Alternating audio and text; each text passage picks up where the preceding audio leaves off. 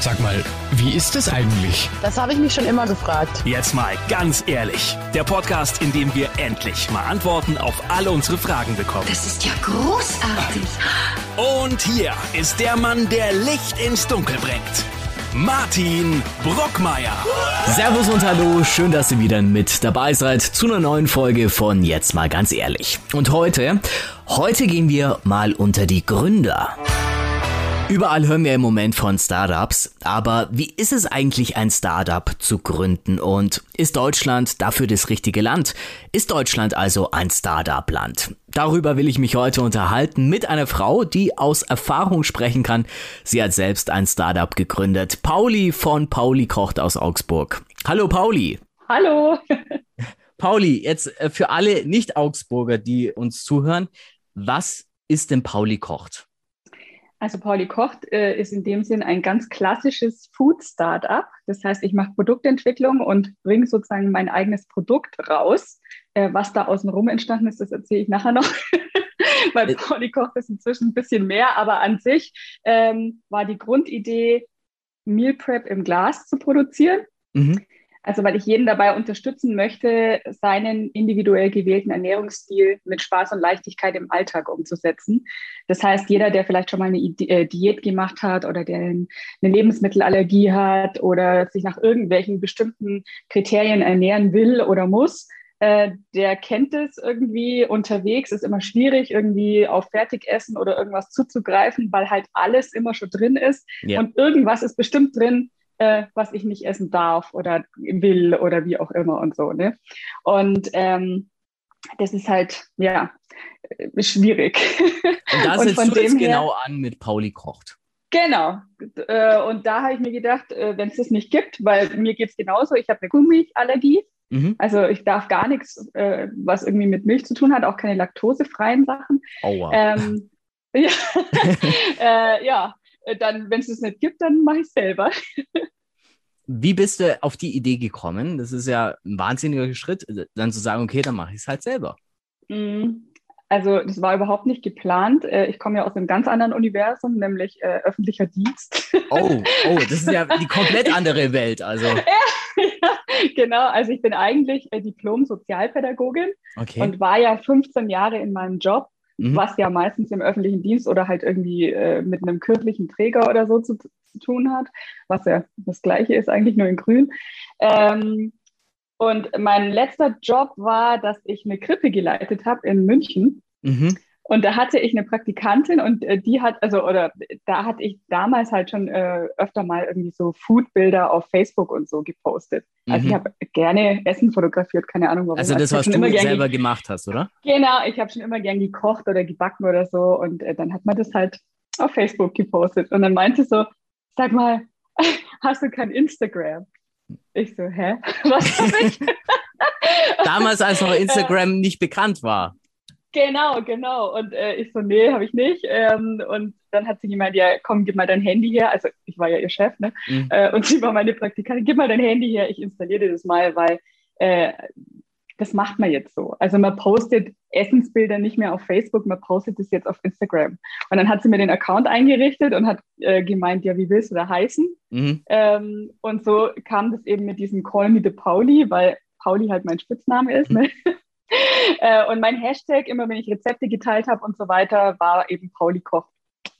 Und ich habe halt dann angefangen, einfach nur zum Spaß meine Rezepte, also meine, mein Essen zu teilen, mhm. irgendwann halt Rezepte dazu aufzuschreiben, äh, ja, Rezepte zu kreieren, irgendwie extra und so. Das, das hat sich dann so von selbst entwickelt, so eine Dynamik irgendwie.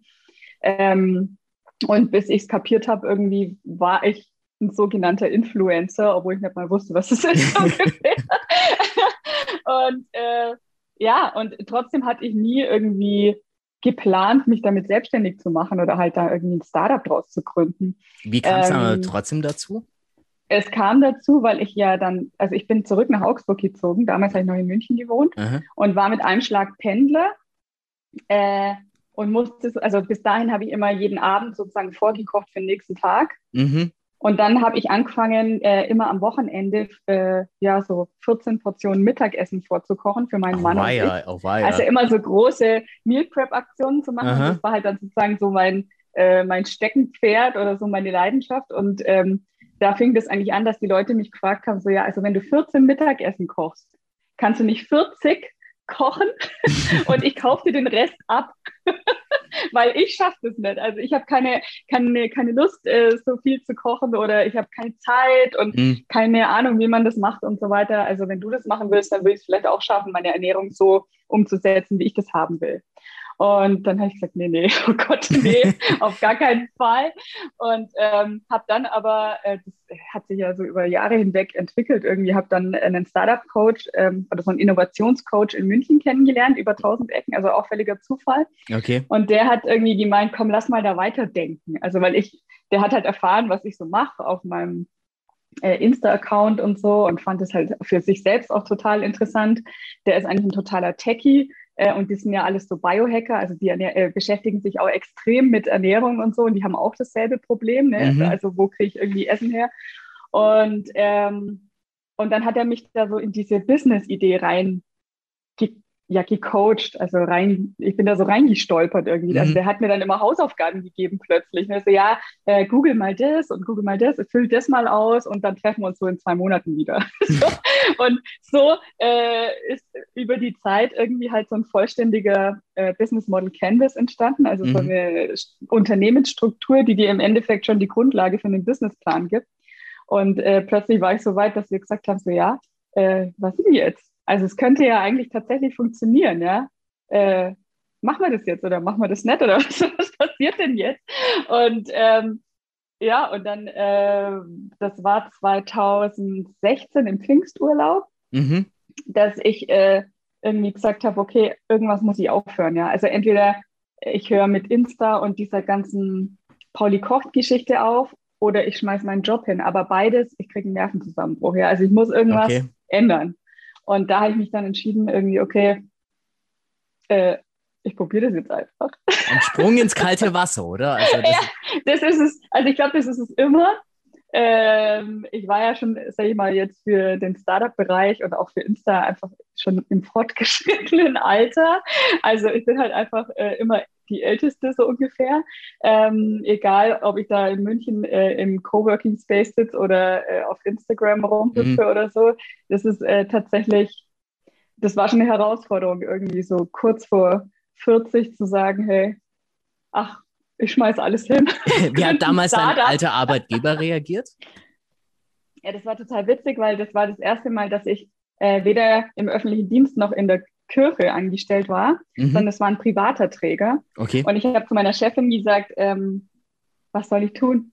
Also was soll ich machen? Also ich brauche jetzt deinen Rat als Geschäftsfrau und mhm. äh, Freundin irgendwie und nicht als mein Chef. Und sie hat äh, gemeint, also sie hat sich das angehört und hat gemeint, oh Gott, du musst das unbedingt machen. und dann so, oh Gott, nein, ich werde dich verlieren. Aber ähm, ja, sie hat auch gesagt, irgendwie, du musst es unbedingt ausprobieren. Weil zurück kann man trotz immer, ja, also man kann Logisch, zurück. Ja. Äh, vor allem jetzt mit so viel Berufserfahrung, wie ich jetzt habe, sozusagen, also sowieso gar kein Problem, aber ja. Und dann war klar irgendwie, okay, ich mach's. Und mein Mann hat, also der ja auch schon über 20 Jahre selbstständig ist, äh, hm. auch in einem komplett ähm, branchenfremden Bereich, also fremd von seiner eigentlich gelernten Berufstätigkeit irgendwie, mhm. äh, hat auch immer gesagt, mach's doch, mach's doch, was soll passieren? und, und, ich so, oh Gott.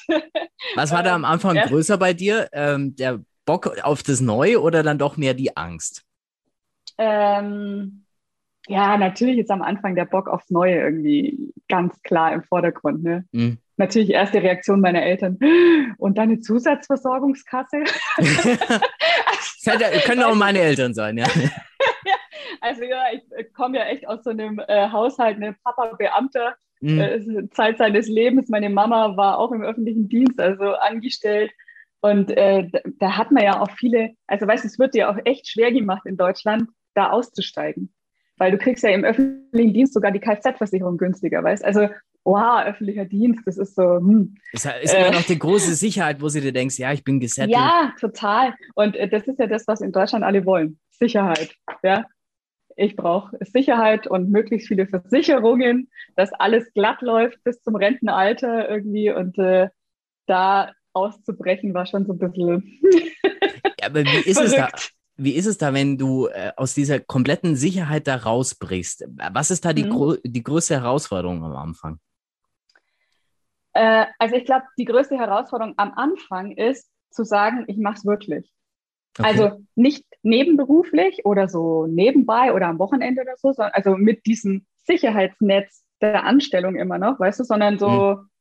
ich kündige meinen festen, unbefristeten Job als Führungskraft und mach's einfach. Also ich mache mein Ding. Ich sitze ab sofort zu Hause allein.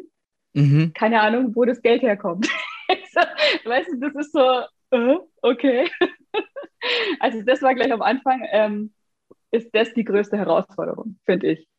Also es ist einfacher, ähm, wenn du gerade frisch vom Studium kommst, mhm. ähm, noch zu Hause wohnst vielleicht sogar oder so, weißt und einen anderen äh, Lebensstandard hast. Ja. Aber ähm, ja. Wenn du schon eine eigene Alter Bude hast, äh, deine monatlichen Raten ja, zu zahlen hast, genau. ja dann irgendwie, genau. wo du noch mehr zu rechnen anfängst, oder? Ist so, ja, genau. Also wenn du halt nicht nur, keine Ahnung, äh, dein Rennrad in der Studentenputze stehen hast, ja. so, sondern halt irgendwie, keine Ahnung, eventuell schon Eigentum hast oder ein Auto oder was weiß ich für Verpflichtungen, ähm, dann ist es halt einfach nochmal schwieriger. Ne? Jetzt äh, hat sich ja Pauli Kocht in der Zwischenzeit, nachdem es gegründet wurde, ziemlich weiterentwickelt, wie du schon angesprochen hast. Wie ging es dann weiter? Ja, es war alles ein Versehen. alles so, das war so alles nicht geplant. Das ist ja so witzig, weil du legst dir das ja so zurecht in deinem Businessplan. Also ich weiß nicht, wie viele Businesspläne ich schon geschrieben habe jetzt in den letzten Jahren. Ähm, ist immer interessant, wenn man wieder einen neuen schreibt, äh, was sich alles so verändert hat auch, mhm. ja. Oder auch, wie man seinen Pitch immer wieder verändert in den ersten Jahren und so, weil irgendwie sich halt alles immer so, ja, alles läuft halt nicht so, wie du es eigentlich geplant hast, weißt Und dann musst du wieder reagieren drauf und so. Und dann macht es aber ja auch was mit dir. Mhm. Und ähm, das Ganze hat eigentlich angefangen äh, damit, dass ich natürlich versucht habe, eine Produktionsküche zu finden. Okay. Habe ich relativ schnell eine gefunden. Äh, erstes Problem, da kam dann äh, die Regierung von Schwaben und hat denen äh, die EU-Zertifizierung verweigert. Also weil, äh, wenn das, ich... Äh, aber das glaubst du ja am Anfang gar nicht, dass es Was macht diese EU-Zertifizierung genau? Also das sind ja so Sachen, weißt du, damit beschäftigt man sich ja erstmal als äh, Gründer nicht, ja? Weil ja, logisch, denkt, ja. Ah, also das wird jetzt richtig cool und so und äh, in ein paar Monaten sind wir am Markt und dann läuft die Sache und ja. so, ja, und ich beschäftige, so, beschäftige mich nur noch mit Sales und Marketing oder so. Ähm, und es war halt überhaupt nicht so. Also ich habe mich natürlich zuerst mal mit Produktentwicklung beschäftigt mhm. und mir war aber klar, ich kann das ja schlecht hier im Keller oder bei mir in der Küche kochen. Ja, also ich brauche eine professionelle Produktion. Und äh, die zu finden war tatsächlich das aller, aller Schlimmste. Mhm. ähm, ich habe, wie, wie, gesagt, äh, auch ein anderes Startup gefunden, die wollten das gerne machen. Die waren dann auch schon mit mir so voll äh, in der Produktentwicklung drin und äh, wir hatten auch schon mehrmals Probe gekocht und das ausprobiert. Ähm, und das Problem ist, äh, wenn ich jemanden beauftrage, was zu produzieren, mhm. was ich wieder weiterverkaufen möchte, ne, dann ja. braucht die Produktion eine EU-Zertifizierung. Oh. Also sozusagen, wenn, wenn ich jetzt eine Gastro bin oder so und das ich, ich koche was und verkaufe es dir und du isst es direkt. Aha. Also direkt an Endverbraucher brauche ich das nicht. Okay. Sondern nur, wenn jemand dazwischen geschaltet ist. Und das sind halt lauter so Sachen, die muss man ja erstmal lernen, klar, weil ich komme ja nicht aus der Branche. Logisch. Wobei ja. die Frage, ob das trotzdem alle wissen. Ähm, und ja, da ging es dann schon los irgendwie. Äh, die erste Produktion war schon mal verbrannt irgendwie, ja. Also keine Chance, dass wir da weitermachen konnten was machen wir jetzt? Okay, wir suchen weiter nach jemandem, der schon eine EU-Zertifizierung hat. Mhm. Ähm, sollte natürlich irgendwie in der Nähe sein, damit ich mit dem halt irgendwie auch ja, leichter zusammenarbeiten kann. Ne? Fehlanzeige habe niemand gefunden. Äh, ja, also das äh, hat sich über Jahre hinweg hingezogen. Okay. Und ich glaube, ich habe inzwischen sechsmal die Produktion gewechselt oder so. Ähm, ich habe dann jemand in der Nähe von Augsburg gefunden nochmal. Mhm. Auch über, also ich habe, glaube ich, weiß nicht, meinem ganzen Netzwerk, also jeden, den ich kenne, äh, habe ich einen Brief oder eine E-Mail oder sonst irgendwas geschrieben. Also von meiner Tante auf dem Land bis äh, zu alten Schulfreunden und keine Ahnung was, ja. Also Mhm. wirklich allen äh, und habe alles überschwemmt mit dieser Anfrage, kennt irgendjemand jemanden, der jemanden kennt, so ungefähr. Ja. Und äh, so kam ich eben zu einer Produktionsküche hier bei Augsburg und ähm, die hat eine EU-Zertifizierung und wir haben dann Probe gekocht und dann war die zweite Frage, wie finanzieren wir eigentlich das Ganze? Oh, Und äh, also, weil es lohnt sich ja nicht, weil es zehn Gläser zu machen, ja, sondern da logisch, geht es ja. ja. um Stückzahlen. Ne? Und äh, wer zahlt das dann? Also strecken die das vor? Zahle ich das? Hallo Bank? Ach nee, ihr zahlt es nicht, okay. äh, wer zahlt denn das dann? Und äh, genau zu dem Zeitpunkt habe ich eine Einladung bekommen. Ähm, das war 2017 Mhm. da war Pauli Koch schon gegründet, äh, zum Crowdfunding Contest Food 2017. Also das war eine deutschlandweite, äh, ein deutschlandweiter Crowdfunding-Wettbewerb, Mhm. äh, nur für Food-Startups, äh, kuratiert vom Start Next. Da konnten sich halt ganz, ganz viele Food-Startups bewerben und äh, 20 wurden ausgesucht. Und, du die warst eine darunter. Ich war eine davon. Ähm, das war so ein bisschen Harakiri, weil wir hatten nur vier Wochen, um eine Crowdfunding-Kampagne aufzusetzen. Also das wurde dann direkt nach dem Jahr äh, auch direkt verändert, weil das ist absolut utopisch. Also es sind nur elf Leute an Start, weil Okay. das haben halt einfach nicht alle geschafft. und ähm, dann hattest du einen Monat, um diese Crowdfunding-Kampagne durchzuziehen. Und ähm, die, die am meisten Unterstützer sammeln, genau, die haben den Wettbewerb gewonnen. Und das waren wir. Krass. Und äh, damals gab es ja noch nicht mal Insta-Story und so, ja. Also ich habe mir da auf Snapchat den Mund fusselig geredet irgendwie, äh, was eigentlich Crowdfunding ist und so und habe versucht halt die Community, die es ja schon gab, irgendwie zu aktivieren. Mhm. Ähm, aber es ist halt einfach nochmal was anderes, ob die dir ein Herz geben auf ein schönes Porridge-Bild oder ob, Ob die dir dann wirklich was zahlen. Ne? Ja. Genau. Und das war halt so der erste Test natürlich, irgendwie der erste Markttest. Das ist ja immer eine Crowdfunding-Kampagne. Und ähm, ja, wir haben den Wettbewerb gewonnen und konnten zum ersten Mal die erste Charge produzieren. Mhm. Problem im Food-Bereich, äh, du produzierst dann und bist direkt wieder arm, so ungefähr, weil das Geld ja direkt in die Produkte fließt sozusagen und die Produkte sind weg und das Geld ist weg und du fängst Nochmal von vorne dann vorne an. Aber Ja. du bist natürlich schon schlauer als vorher, klar. Und ähm, das war, ja, das war der erste Versuch.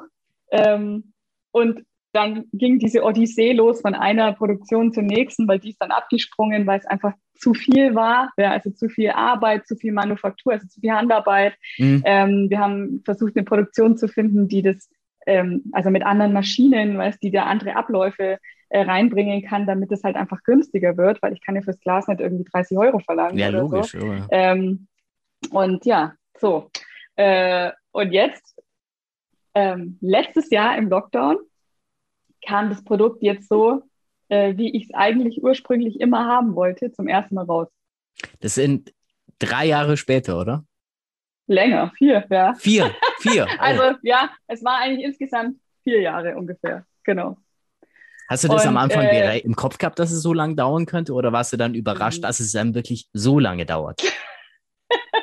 Also ich sag mal so, hätte ich so ausgerechnet, hätte ich niemals gegründet, glaube ich. Oh, okay. wenn du als wenn du als Gründer vorher wüsstest, was alles schiefgehen könnte, ich glaube, keiner würde gründen. Und ähm, das heißt, in dieser langen Zeit gab es Pauli Koch, der die ganze Zeit, und Pauli Koch musste ja irgendwie Umsatz generieren, mhm. ohne Produkt. Also ich habe die ganze Zeit gedacht, ich gehe in die Geschichte ein als, als Startup ohne Produkt. Forever. also ich habe echt gedacht, das wird nichts mehr. Aber ähm, das war, das war ein Roadtrip, sag ich dir, durch ganz Deutschland. Also ich wollte ja so gerne in Deutschland produzieren. Mhm. Also ich kann wirklich alle verstehen, die nicht in Deutschland produzieren, Wa- weil warum? es ist Kosten, Bürokratie? äh, ja, jein, das geht. Ähm, aber Okay. ich sag mal, Mindset, Mindset von vielen großen äh, Produktionen aus den 80er Jahren, die, äh, die da halt irgendwo sitzen und sagen, wieso, das machen wir schon immer so, was soll man was Neues machen? Also das ist äh, sehr schwierig da reinzukommen, weil du musst ja in jeder Produktion irgendwie pitchen und die davon überzeugen, dass sie so ein kleines Startup äh, erstmal unterstützen, weil natürlich kostet dieses Geld und Zeit, Mhm. ähm, mein Produkt auszutesten und die wissen ja nicht, ähm, erstens, ob es funktioniert Und zweitens, ob ich das dann auch wirklich abverkaufen kann. Ne? Also ob ich ein Kunde bleibe. Das ist für die ja. Also, also fehlt da ein bisschen Risiko, das ne? Risiko bei denen, bei den Entscheidungsträgern? Die Risikobereitschaft, ja, absolut. Also, und der, sag ich mal, Innovation, Innovationsgedanke ähm, oder auch so diese, ja, also die Nachhaltigkeit, weißt Also mhm. in, die, in, in die Zukunft denken einfach. Weil was ist denn, wenn das Produkt, was die machen, vielleicht nicht mehr gefragt ist? Stichwort Schweinskopfsülze. also es, weißt es ist so, es gibt so Oldschool-Produkte, die würde meine, schon mein Jahrgang würde die nicht, also die, ich kenne niemanden, der sowas konsumiert. Mhm. Meine Oma, die ist, acht, die ist 98, die konsumiert sowas. Ja, aber äh, selbst meine Eltern würden sowas nie kaufen, weißt Also das ist so, was passiert denn mit solchen Produkten? Ja, also was ist die Daseinsberechtigung, wenn die, wenn die Generation ausstirbt, die die, die konsumiert? Und ähm, wenn du dann nichts Neues hast, dann ja. Dann wird es halt irgendwann mal düster. ja, also ich glaube, das haben äh, viele ähm, große oder Traditionsfirmen haben das schon kapiert. Mhm. Also eins der besten Beispiele, finde ich, ist Rügenwalder Mühle. Ähm, die, äh, unfassbar, was die jetzt äh, da Gas gegeben haben und so mit veganen Produkten zum Beispiel. Ja? Also mhm.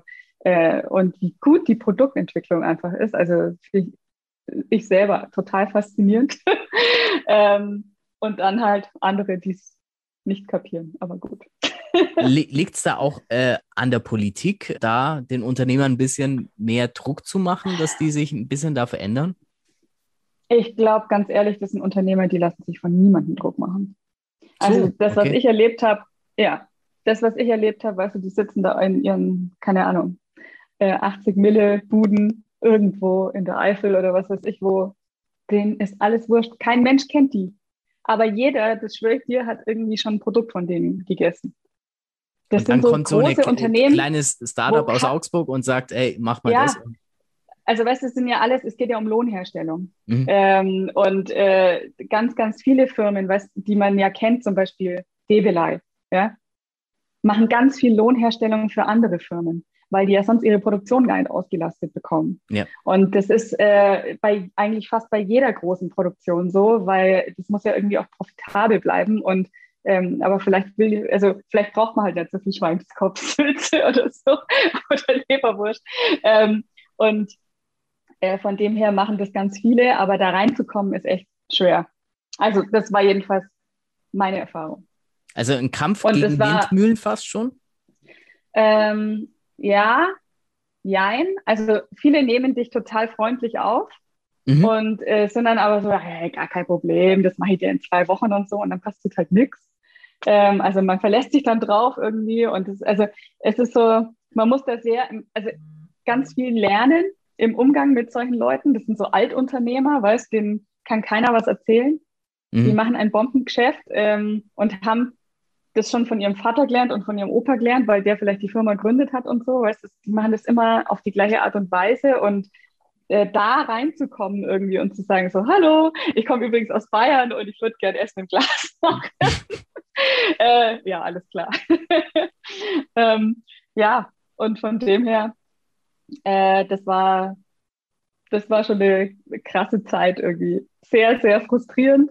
Und das ist, äh, wollte ich vorhin nämlich noch sagen, weil du gesagt hast, was die größte Herausforderung ja. ist. Ne? Also dieser kalte Sprung ist mhm. am Anfang, also der, der Sprung ins kalte Wasser ist am Anfang die größte Herausforderung. Aber dann ist die einzige Herausforderung, dass du durchhalten musst. Und zwar immer, immer, immer, immer, jahrelang. Weißt du, du musst einfach weitermachen, egal wie scheiße alles läuft. Und es läuft scheiße. Und das muss man halt einfach auch mal so sehen, ja. Ähm, weil das läuft nie alles glatt. Und äh, wenn du dann halt schon einige Jahre dabei bist, so wie, wie ich jetzt, ähm, dann weißt du, das wird auch mal wieder gut. Mhm. Und dann wird es halt wieder scheiße. und dann wird es wieder gut. Also, manchmal, manchmal, äh, weißt du, Startup ist eine Achterbahn, absolut. Und es wechselt manchmal, naja, ich sage jetzt mal wöchentlich und manchmal aber auch stundenweise. Weißt? Oh, wow, also das okay. ist halt, es passiert halt ständig irgendwas. Auch mhm. Sachen, die du nicht beeinflussen kannst. Weil ich kann nicht beeinflussen, dass vielleicht meine Produktion in einer Stunde anruft und sagt, ach, wir haben es uns jetzt überlegt, wir haben doch keine Zeit mehr. Oder wir haben einen anderen Auftrag bekommen, da verdienen wir halt zehnmal so viel. Ciao. Was soll ich machen? Weißt, du also, bist ja dann wirklich abhängig ohne Ende. Also ein kleiner Fisch ja, in einem großen Haifischbecken. Ja, aber ich glaube, das bist du immer. Stimmt Egal, auch. also bist du auch als Angestellter irgendwie, ne? Also das, das kann dir immer passieren. aber Startup ist so ein bisschen wie so ein Adventure-Game, weißt du, wo ständig irgendeine Gefahr von der Seite reinrasselt irgendwie und du musst halt darauf reagieren. Mhm. Also musst du irgendwas machen. Also wir haben jetzt äh, schon angesprochen, dein ähm, Kampf, sage ich jetzt mal, um eine Produktionsstätte. Genau. Was äh, Thema Finanzierung, was sich viele auch fragen. Wir haben mm. das Crowdfunding hast du schon angesprochen. Wie war es da bei dir? Ist es wie schwierig ist es, da an Kapital zu kommen? Ich stelle mir das wahnsinnig schwierig vor. Also Banken werden wohl ähm, zu so einem Startup sagen, okay, boah, eher nein, oder?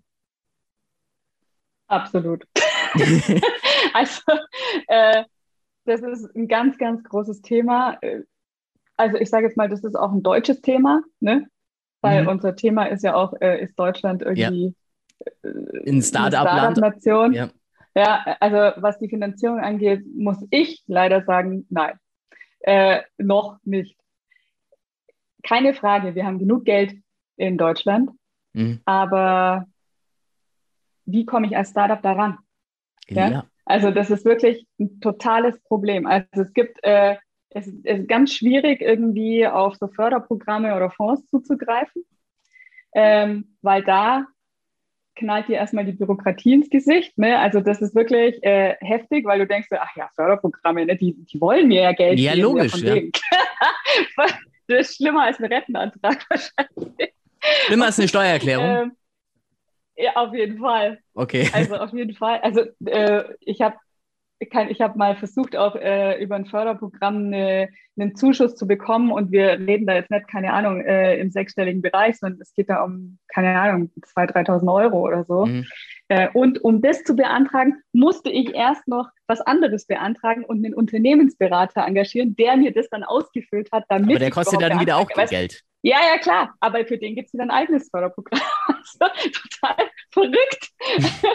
ähm, also das ist das eine Problem. Dann das andere Problem ist einfach, ähm, dass also das deutsche Bankensystem nicht für Startups funktioniert. Null. Gar nicht. Inwiefern? Es tut mir leid. Ähm, also eine Bank will ja, also äh, man spricht ja im Unternehmensbereich von Rankings. Ne? Das mhm. ist ja was, was jetzt einem normalen Anleger ganz fremd ist irgendwie. Ähm, das Problem, ich sage mal so ganz einfach gesagt, wenn du Geld verlierst, bist du schlecht für die Bank. Und wenn du Geld gewinnst, bist, bist du gut, gut für die Bank. Ja. Als Startup verlierst du immer erstmal Geld. Bedeutet, du kannst nie gut für die Bank sein. Ja? Also die sagen nie, ah, ein Startup, das ist aber schön. Mhm. Äh, wir wollten dir eh gerade einen Kredit anbieten oder so. Ne? Also das passiert nicht. Und ähm, ich habe ja auch, äh, ich hatte hier eine Hausbank in Augsburg, ähm, wo ich dann auch also hinmarschiert bin und gesagt habe, ah, also Startup, ne, äh, da, da war ich ja auch schon ein paar Jahre am Markt ähm, und wir haben auch schon Umsatz generiert. Äh, es kam ja 2018 durch einen anderen Startup-Wettbewerb noch ein Laden dazu, den es ja immer noch gibt und mhm. der macht ja Umsatz. Und ich bin dann zu meiner Hausbank, habe gesagt, also äh, ich hätte gerne einen KfW-Kredit, weil dafür ist ja die KfW da. Ja, ja. Also die fördert ja äh, junge Unternehmen, so, ne? Habe ich gedacht. Denkt man sich wahrscheinlich. genau. Und ähm, ja, der wurde dann direkt abgeschmettert, dieser Antrag, äh, mit der Begründung, dass ich keinen Job in der Branche gelernt habe. Aber das ist ja eigentlich ja. die Logik von einem Startup, dass du. Ja, äh, also die sagen halt nö, weil Studien haben äh, gezeigt, dass Leute, die aus der Branche kommen, ähm, weniger scheitern oder halt also besser mhm. sind oder wie auch immer. Ne? Also keine Ahnung, auf jeden Fall für mich war es natürlich das Totschlagargument, weil ich mir gedacht habe, so ja, wow, was wollt ihr denn gern, was ich, also was ich, was hätte ich lernen sollen? Ja. Weil ich bin ja alles, von der Putzfrau bis hin, also über einen Lagermitarbeiter bis hin zum Manager. Was, was wollt ihr denn von mir eigentlich? Ne? Ja. Und dann hat der zu mir gesagt äh, von der Bank, ja, äh, Koch wäre gut. Gesagt, Hä? also weil mein, weil mein Startup Pauli kocht heißt oder was, ja? Äh, und dann habe ich gesagt, ja, aber ich koche ja gar nicht selber. Ach so, ja, dann BWL. weil, weil BWL ist das Allheilmittel. Ja. Und ähm, ich habe mir auch gedacht, so, ja, äh, okay, alles klar, ähm, das wird so nichts. Und ähm, hab, ich habe mit so vielen Bankern gesprochen von unterschiedlichsten Banken ne, und habe da auch gar nicht mehr dran geglaubt. Äh, habe auch öfter mal so äh, ein, also es gibt ja oft so Pitch Days irgendwie Mhm. von äh, Investoren-Netzwerken oder in irgendwelchen Business Angels oder so. Die, die lassen da wie bei so einem Casting, weil es ganz viele Startups kommen und äh, takten das dann so. Also das ist wirklich wie ein Casting eigentlich und äh, dann suchen die sich halt das beste Startup raus und fördern das. Ähm, und da bin ich ziemlich weit gekommen äh, in der einen Runde mit so einem Investorennetzwerk äh, in Baden-Württemberg Mhm. und war schon mit denen auch bei deren Hausbank ähm, und habe mich da vorgestellt und wir hatten da ja, ach, keine Ahnung, also riesige Finanzpläne und was weiß ich, der muss ja dich komplett ausziehen bei sowas, ne? Mhm. Und also im wahrsten Sinne des Wortes. Und äh, ja, äh, die haben dann in letzter Instanz doch abgesagt. Oh. Das war ungefähr ein Monat vor dem ersten Lockdown. Haben die mir abgesagt, weil ihnen, äh, also sie glauben nicht an Onlinehandel. Und Das ist Food aber war ihnen- verrückt. Also wenn man. äh, ja, pass auf, pass auf. Und Food war ihnen zu riskant. Und das Geile war, einen Monat später war nichts anderes mehr übrig, außer Online und Food. Ne? Also, weil wir hatten ja die ganze Zeit auf. Ja, logisch. Ja, ihr wart ja der eigentliche, der wo Gewinn gemacht hat noch in dieser Zeit. Also. Ja, also es war irre. Also ich war ja da bei mehreren äh, Gesellschafterversammlungen und musste vorsprechen und so weiter. Und ähm, ja, das war dann also die letztendliche Begründung der Absage. Und äh, dann ruft mich, weiß nicht, ein, zwei Wochen später die Bank an. Also deren Hausbank Mhm. aus Baden-Württemberg. Und meint so, ey, äh, wir haben gehört, die haben abgesagt, wir würden es auch ohne die machen. Also Ja. hab, du, ich habe einen äh, Banker oder einen Bankdirektor gefunden, der dran glaubt. Und der hat uns jetzt sozusagen äh, zu so einem Start-up-Kredit verholfen. Mhm. Und das heißt jetzt also im fünften Jahr äh, von Pauli Kocht, ähm, ja, haben wir endlich ein bisschen was von der Bank bekommen, Gott sei Dank, ähm, weil du kannst nicht immer nur auf Dispo leben. Ne? Also, Ja, also logisch. ich habe, ich habe, also ich selber habe nicht mal, du musst mal vorstellen, also ich selber habe nicht mal ein Dispo auf meinem Privatkonto, Okay. nichts. Also ich habe weniger als, als Student so ungefähr, weißt also weil äh, sobald du selbstständig bist oder irgendwie Gründer, bist du überall der Arsch. Und ähm, ja, also äh, wenn du irgendwie einen Kontokorrentkredit hast, also immer im Minus bist, Mhm. zahlst du dich ja dumm und dämlich an irgendwelchen Zinsen, ja. Ja. Deswegen ist ein Kredit viel günstiger eigentlich. Aber so verdienen die Banken halt auch Geld, ne? Also Wird- sind sie super gnädig und geben dir einen äh, Dispo-Kredit, also so einen Kontokorrentkreditrahmen, und du kommst nie wieder aus den roten Zahlen raus, weil, keine Ahnung, was, was du da zahlst, 13 Prozent oder so, das ist abnormal. Da kommst du nie wieder wirklich auf Nee. richtige Beine. Nie. Du kannst nie auf den grünen Zweig kommen und du hast halt wirklich nie die Freiheit zu sagen, ah ja, ich bestelle jetzt das und das kann ich dann verkaufen. Weißt? Also ich lasse das und das produzieren und verkaufe das dann. Hm. Sondern ich muss jeden Cent umdrehen, oh Gott, wie soll ich das äh, irgendwie äh, einkaufen, damit ich wieder was verkaufen kann und so weiter. Ne? Also das äh, gibt dir so einen engen Rahmen, dass du halt einfach keinen Handlungsspielraum mehr hast. Und das ist halt einfach, das, das funktioniert so nicht. Liegt es ja Ja. auch am Start, der, ähm, sag ich mal, wenn der jetzt wirklich Startup-Unternehmern einfach problemlos meinetwegen einen bestimmten Sockelbetrag euch zum Anfang zur Verfügung stellen würde, würde es euch helfen? Äh, kann ich mir schon vorstellen. Also was ich denke, was die Politik schon tun könnte, wäre einfach, ähm, also ich glaube, dass die Politik schon einen Hebel hätte bei, der, bei den Banken an Mhm. sich. Also das ganze System müsste sich halt einfach ändern. Ne? Weil es hilft auch nichts, dass äh, jetzt alle irgendwie alles auf Bildung setzen äh, und schon die Schüler irgendwie in Gründerwettbewerben und was weiß ich, was alles auf dieses Thema Startup eingeschossen werden. Also Mhm. ich bin ja auch äh, so Unternehmenspate bei so einem Schülerwettbewerb und so Zeug, ne? Äh, und alle sind so, ja, wow, Startup gründen, das ist das, äh, das ist, äh, Das Heilmittel im Moment Shit. der deutschen Wirtschaft, ja. ist tatsächlich so. Und äh, weil alle haben ja Angst, dass Deutschland irgendwie ähm, nicht mithalten kann mit anderen Ländern. Aber was dabei vergessen wird, ist halt, dass nicht jedes Startup immer nur Tech machen kann. Weißt? Und Tech-Startups, das sind die einzigen, die richtig Förderung abgreifen können. Mhm. Weil Tech-Startup ist das Allheilmittel. Jeder muss ein Tech-Startup gründen, weißt du ungefähr. Mhm. Wie? Food? Was? Hä?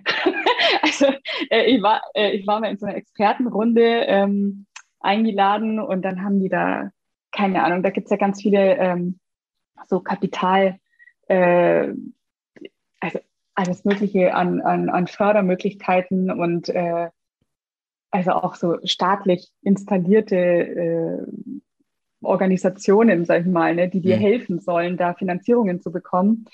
Und die haben da eine Stunde lang erzählt, wie einfach oder wie super das läuft und dass manche Startups brauchen halt einfach mal eine Million, um den ersten Tag arbeiten zu können. Ne? Also ja, ist gar kein Problem. Und ich saß da drin und weiß und hat schon so einen Hals. und nach einer Stunde irgendwie habe ich mich dann gemeldet und habe gemeint, was ist denn eigentlich, also unterstützt ja auch jemand anders als Tech-Startup? Mhm. Ja, was machen Sie denn? Ja, äh, Food. Ja, nee, also Food-Startups unterstützt ja keiner. und dann ist hinter mir jemand aufgesprungen, so, ja, und was ist mit Medien? Ja, nee, Medien unterstützt auch keiner. Also das war echt total krass, weil das so klar war in dieser Runde. Ähm, Tech-Startup ist super, alles andere, naja, braucht man nicht so unbedingt. Und das ist halt super schade, weil ähm, das, was die sehen wollen, alle, was alle Investoren sehen wollen, ist skalieren. Also Wachstum und Umsatz, weißt das ist tatsächlich äh, das, was, was ja, woran ein Startup oder der Erfolg immer gemessen wird. Und das ist, glaube ich, auch ein Problem in Deutschland, dass, ähm, dass wir Erfolg so definieren in Wachstum und Geld. Mhm. Und das ist nicht immer möglich. Also das, weißt, das klar, das ist in einem Tech-Startup ist es klar möglich, aber in anderen Startup-Bereichen ist es nicht so möglich, so zu skalieren und auch nicht gut, so zu skalieren. Und äh, das ist, ein, also finde ich, ein Riesenproblem. Und da müsste natürlich die, äh, also oder könnte, wenn sich jemand dafür interessieren würde, die Politik äh, schon was dafür tun. Theoretisch. Hoffen wir es mal. Glaubst du, dass zum Beispiel, wenn jetzt ein Herr Laschet da ist und sagt, wir entfesseln die deutsche Wirtschaft, äh, Entbürokratisierung, pipapo, dass es euch vielleicht da auch helfen könnte oder ist es nur Wunschdenken? Also die Bürokratie ist auch so ein Ding, ne? was äh, schwierig ist. Also es müsste einfach möglich sein, weniger Bürokratie und mehr Freiraum zu schaffen für, für, kreative, für kreative Innovationen. Ne? Mhm. Ne? Und das ist ja was, was, der, was die deutsche Politik sich, glaube ich, als letztes vorstellen kann. Also, wie soll denn das funktionieren? Weißt? wer soll denn dafür, wer soll denn dafür die Verantwortung übernehmen? Weißt du? das ist auch mal wieder äh, das Sicherheitsdenken, was wir schon gesagt haben oder? Ja, äh, ja, ich glaube schon. Also weißt du, das ist ja schon, also im öffentlichen Dienst ist es ja, das wird ja zwar immer verarscht, aber es ist ja immer so, der ist nicht meine Abteilung, äh, das ist nicht mein, also dafür kann ich nichts, weißt also ich habe da habe ich irgendwie nichts zu entscheiden oder ich will da gar nichts entscheiden, soll mein Kollege machen, so ungefähr. Ne? Mhm. Ne? Also äh, keiner will irgendwas entscheiden, weil da müsste er ja die Verantwortung übernehmen. Ne? Und das will ja immer keiner. Ähm, und das mit der Bürokratie, also das ist halt was, was was dich unfassbar viel Zeit kostet, was es dir unfassbar schwer macht, voranzugehen, mhm. äh, weil dir ständig, also schon, wie wir vorhin gesagt haben, ne, zum Beispiel EU-Zertifizierung und sowas, ne? Also die, diese Küche wurde nicht zugelassen, weil äh, das Fenster die falsche Größe hatte. Aber und eine Tür zu wenig war. Ja, also verstehst du es nicht, weil da, keine Ahnung, die Kakerlaken in der Ecke rumspringen, sondern einfach nur, weil bauliche Genehmigungen so nicht äh, vorhanden waren. Verstehst? Also so, äh, alles klar. Und ähm, ja, klar äh, muss man immer irgendwie einen Rahmen setzen, damit das irgendwie auch seine Richtigkeit hat, mhm. klar. Äh, aber also ich meine, jetzt bin ich ja auch so eine One-Woman, One-Woman-Show. Mhm. Ähm, wie willst du das alles handeln, weißt? Also wenn ich irgendwie zehn Stunden mich mit Formularen und Buchhaltung und keine Ahnung was für ein Zeug beschäftigen muss, muss. Äh, also ich bin ja jetzt auch gerade in dem Jahr, ich habe gerade ständig irgendwelche Prüfungen, Rentenversicherung und Finanzamt und äh, Künstlersozialkasse und was weiß ich was für Zeug, weißt? Also mhm. äh, tausende von Zetteln muss ich ausfüllen. Ähm, dann, dann wäre es halt auch einfacher, irgendwie zu sagen, ich arbeite mal was Gescheites. Ja, logisch. Die, die, eigentliche Arbeit geht ja dann auch ziemlich verloren, also durch diesen ganzen genau. Bürokratie. Weil du hast halt trotzdem nur 24 Stunden, ne?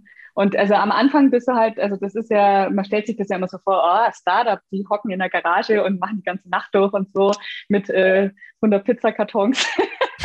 also so ähnlich ist es auch. Also ich glaube, ich habe die ersten Jahre auch nur äh, drei, vier Stunden geschlafen oder so, ja. Also weil du einfach jede Sekunde an deinem Tag irgendwie nutzen musst, weil wenn du allein bist und das nicht auf irgendjemand abwälzen kannst, also weißt du, zu, zu sagen, ach, habe ich jetzt keinen Bock mehr, das soll morgen meine Kollegin machen.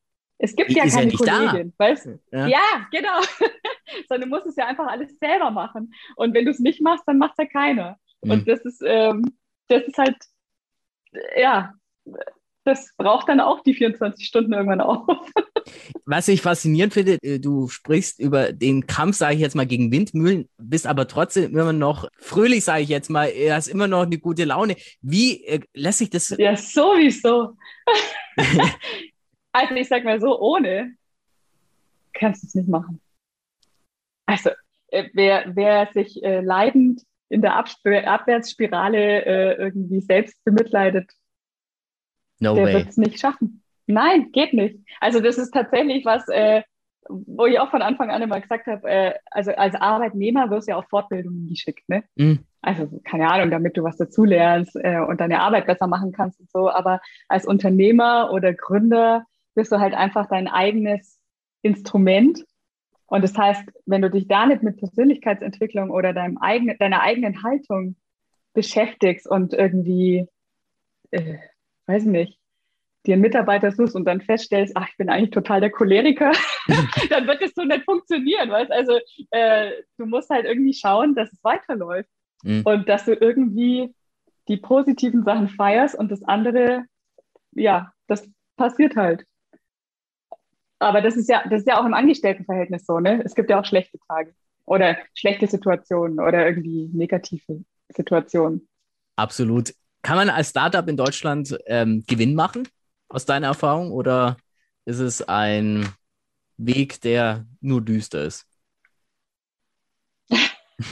Meinst du jetzt Umsatz oder äh, Gewinn für dich selbst? Äh, sowohl, sowohl als auch, sage ich jetzt mal. Also ich, ja, äh, ich würde sagen ja und ja. Ähm, Deutschland, also der, die, der deutsche Kunde oder der deutsche Konsument interessiert sich, finde ich, sehr für Startup-Produkte. Okay. Also da ist schon ein, es ist, da ist eine Zielgruppe da und da ist ein Markt da, äh, der, die sagen, ja komm, also ne, wieder Thema Schweinskopfsülze, brauche ich nicht mehr, Mhm. gib mir was Neues, ja. Ähm, das ist natürlich durch Social Media und so äh, sehr viel äh, kurzweiliger geworden, irgendwie sich darüber zu informieren ähm, und auch durch so Sendungen wie die Höhle der Löwen oder so. Ne? Ja. Ähm, äh, also das macht gut, aber auch schlecht auf der einen Seite. Ne? Also weil die bringen das Thema Startup an den Normalverbraucher Mhm. und kreieren, also am Anfang habe ich gedacht, okay, die kreieren so ein neues Made in Germany, weißt was früher ja so viel wert war irgendwie. Ähm, und äh, inzwischen, naja, wie es halt immer so ist, wenn dann eine Staffel nach der anderen kommt, irgendwie wird es immer schwieriger, sag ich mal, da an die Qualität Ja. äh, ja, zu glauben. Ähm, wenn die Sachen dann auch irgendwie in irgendwelchen Discountern verramscht werden und so. Also es ist halt echt schwierig. Ähm, aber für viele Gründer sicherlich ähm, äh, immer noch im Kopf so der einzige Weg, wie ich überhaupt äh, auf dem Markt bekannt werden kann. Und also das finde ich jetzt nicht. Ähm, also äh, ich muss, finde, man muss, man muss da jetzt nicht unbedingt in diese Sendung gehen, ähm, um was reißen zu können. Äh, und ja, also ich kenne genug Startups, die ganz gut gefahren sind ohne die Höhle der Löwen.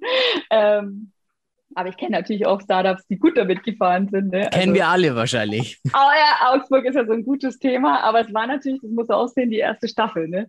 Also das ist ja immer so, auch bei Popstars oder Germany's Next Topmodel oder so. Das ist ja immer die erste Von Staffel ist zu halt Staffel wird immer Besonderes. das Niveau. Äh, schwieriger, ja. Ja. Sind wir uns einig? Genau. Jetzt zum Genau. Abschluss, wenn Leute jetzt sagen, Pauli Koch finde ich gut, wel- welche Produkte kann man von dir kaufen? Wie kann man dich unterstützen?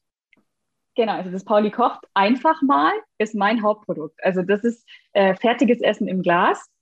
ähm, was so produziert ist, dass du selber entscheiden kannst, wie du das in deinen Ernährungsplan einbauen willst oder möchtest. Ne? Also das heißt, wir produzieren immer ohne Kohlenhydrate. Also es mhm. sind nie irgendwie so Stopfkohlenhydrate drin wie Nudeln, Reis, Kartoffeln oder sowas, ähm, sondern es ist immer komplett Low Carb und es gibt immer eine Fleischvariante und eine vegane Variante. Also genau dasselbe Produkt. Zum Beispiel äh, Gulasch mit Huhn.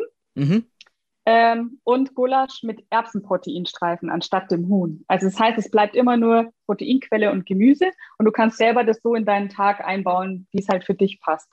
Oder eben so äh, ja, umbauen, dass es in deinen Ernährungsstil passt oder in deinen Diätplan oder so. Mhm. Ähm, genau. Und äh, ansonsten, also es sind ja über die Zeit relativ viele äh, Nebenprodukte entstanden. Gewürze kenne ich von dir. Gewürze, gut. genau. Ähm, das war das eigentlich das erste Produkt. Das gab es ja noch vor dem einfach mal, weil ich ja keine Produktion hatte. Ne? Mhm. Das war eigentlich nur so ein Spaßprodukt für die Messe, was wir mit einem befreundeten Startup aus Berlin, also mit Spicefire, äh, gemeinsam für die Messe gemacht haben. Also ich habe die Gewürze entwickelt oder diese Mischungen kreiert und die haben es dann produziert, wir sind zusammen auf die Messe und das gibt es seitdem weil die dermaßen gut laufen. Ja, wirklich. Weil es gibt halt einfach nichts Vergleichbares, ne? weil es halt einfach zuckerfreie Gewürze sind. Also dafür stehen wir ja auch, dass es immer zuckerfrei ist. Ähm, das einfach mal gibt es ja jetzt auch inzwischen als Frühstücksvariante, also als Kuchen. Der ist auch immer zuckerfrei und so, wie Süßen mit Erythrit. Ähm, und äh, ja, versuchen halt möglichst viele Varianten anzubieten, damit jeder was für sich finden kann. Weil natürlich kann nicht immer jedem alles schmecken und äh, also ja, weiß jeder hat halt andere Anforderungen an sein Essen irgendwie. Und wir wollen keinen Ernährungsstil vorgeben, sondern ähm, jeder soll sein Ding machen. Und mhm. wir wollen jeden dabei unterstützen, dass es leichter hat und mehr Spaß dabei hat. Weil das macht halt vielleicht manchmal keinen Spaß, irgendwie nachts in der Küche zu stehen und noch vorzukochen für den nächsten Tag, Absolut, weil man gerade ja. auf Diät ist, Hardcore und irgendwie, äh, ja. genau. Und dann, glaube ich, ähm, in der Weihnachtszeit äh, kann ich mich erinnern, gebrannte Mandeln, glaube ich, oder? ja, na, das haben wir mal so äh, als äh, Aktion gehabt.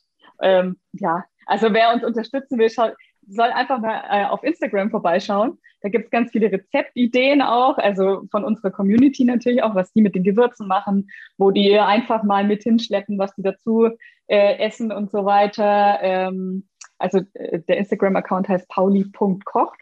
Und äh, wir haben natürlich auch einen Online-Shop, wo man es bestellen kann, äh, www.paulikocht.com. Sehr schön. Da Dann steht auch ganz viel über die Startup-Story drin. sehr schön. Dann, Pauli, sage ich dir vielen herzlichen Dank für dieses Gespräch. Wir haben sehr viel dazugelernt, ob Deutschland wirklich ein Startup-Land ist, wo es noch Verbesserungspotenzial Gerne. ist und gibt. Ich sage dir vielen Dank und wir drücken dir die Daumen, dass es hoffentlich noch lange Pauli Kocht gibt. Ja, danke schön. Und bei euch sage ich wie immer vielen Dank fürs Zuhören. Schaut gerne mal bis zur nächsten Folge auf der Instagram- und Facebook-Seite von Jetzt mal ganz ehrlich vorbei und lasst gerne mal ein Like da. Würde ich mich freuen und wir hören uns in der nächsten Folge wieder. Bis dahin, eine schöne Zeit euch.